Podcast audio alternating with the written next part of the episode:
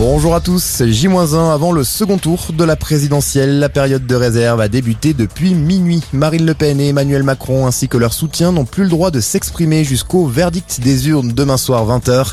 Interdit aussi de publier des sondages alors que la France de l'outre-mer commence à voter. Aujourd'hui, décalage horaire oblige. Ouverture à midi des bureaux de vote à Saint-Pierre et Miquelon.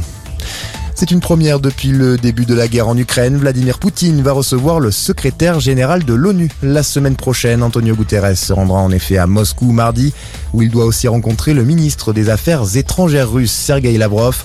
Des discussions alors que l'ONU accuse l'armée russe d'actions pouvant relever de crimes de guerre en Ukraine. De son côté, l'armée française accuse les mercenaires russes de Wagner de mise en scène après la découverte de corps près de la base de Gossi dans le nord du Mali. Des vidéos prises en drone par l'armée française montrent des hommes recouvrant des cadavres avec du sable dans le but, selon l'état-major, d'accuser la France d'exaction. Dans l'actualité également, Carlos Ghosn clame son innocence. Pas un sou de Renault ni de Nissan ne m'a été indûment donné, déclare l'ancien patron du groupe automobile dans un entretien à BFM TV. L'homme d'affaires est désormais visé par un mandat d'arrêt international émis par la justice française pour abus de biens sociaux, abus de confiance et blanchiment.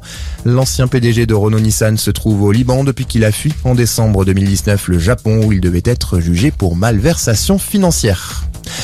Twitter interdit les publicités climato-sceptiques. Le réseau social annonce qu'il s'appuiera sur les données du GIEC pour cibler ces annonces qui contredisent le consensus scientifique sur le climat. Les grandes plateformes sont régulièrement accusées de ne pas lutter suffisamment contre la désinformation. YouTube avait pris des mesures similaires fin 2021. Et puis du rugby, le 15 de France féminin en route vers le Grand Chelem. Les Bleus se sont largement imposés 33 à 5 hier à Cardiff face au Pays de Galles. Toujours invaincus dans ce tournoi destination, elles joueront leur finale samedi prochain contre l'Angleterre. Excellente matinée à tous.